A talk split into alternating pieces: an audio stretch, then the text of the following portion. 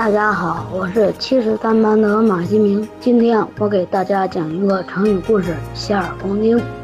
传说尧帝想让位给隐士高人许由，派使者去游说他，许由坚决不同意，觉得使者的话污染了他清净的耳朵，立即跑到山下阴水边去捧水洗耳。